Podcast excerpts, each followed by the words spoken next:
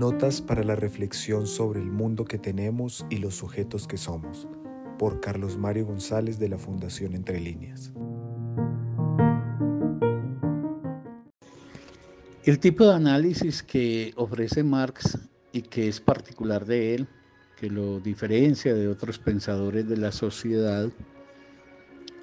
tipo de análisis que debe ser conocido para poder establecer o un acuerdo o un desacuerdo sobre la base de un conocimiento efectivo y no solamente sobre un prejuicio. Ese tipo de análisis, digo, es el que indica que una sociedad, una formación social, está siempre constituida a partir de un modo de producción que es dominante. Pueden coexistir varios modos de producción, pero un modo de producción articula los demás modos de producción y los somete a su hegemonía. Para el caso de las llamadas sociedades capitalistas, es una sociedad donde el modo de producción prevaleciente y hegemónico es el modo de producción capitalista.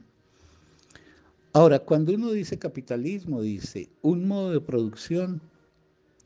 que tiene a su base una unidad, que es una unidad fundacional, una especie de célula, que es la que nutre en su desarrollo todo el conjunto del sistema. Esa célula fundacional del capitalismo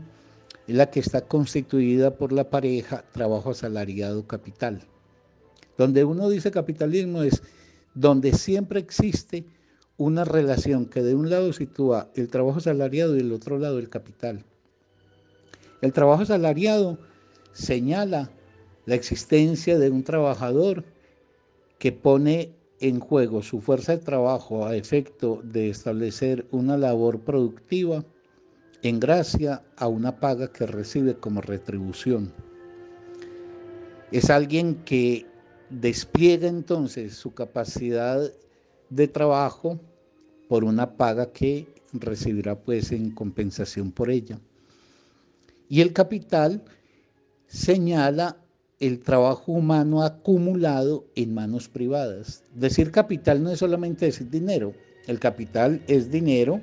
pero el capital es un dinero destinado al proceso de producción merced a la posibilidad de alguien de tentar un trabajo acumulado, un trabajo humano acumulado, un trabajo humano precedente que está en manos del capitalista, el cual lo reinvierte en el proceso de producción, renovando el emparejamiento trabajo asalariado capital. En ese sentido,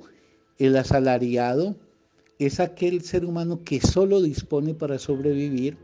de su fuerza de trabajo. Esa figura de asalariado que se puede entonces tomar también como equivalente a proletario, no se reduce a quien está vestido de overol o al trabajador de las fábricas y por eso cuando se critica a Marx y se dice que hoy ya no existe el obrero fabril del siglo XIX, eso puede ser cierto, pero eso no está refutando el planteamiento de Marx porque lo que señala no es cuál es la figura que tiene el trabajador, sino la condición de que solamente puede disponer de su fuerza de trabajo como recurso de sobrevivencia. Entonces, más allá del obrero, del, obrero vestido de overol, en el análisis la figura de asalariado puede, por ejemplo, concernir incluso a un ejecutivo, a, un profesional, a un ingeniero que ya no trabaja de overol, sino que tiene, por ejemplo, eh, vestido, corbata, etcétera, pero es aquel que al margen incluso del nivel de ingreso salarial que tenga, no puede responder a la pregunta, ¿cómo viviría si pierdo mi trabajo?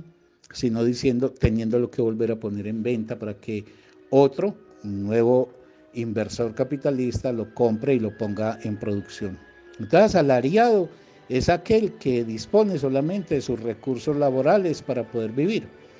mientras que el capitalista es quien detenta la propiedad privada, es decir, propiedad en sus manos de los medios de producción que son necesarios para la vida de la sociedad.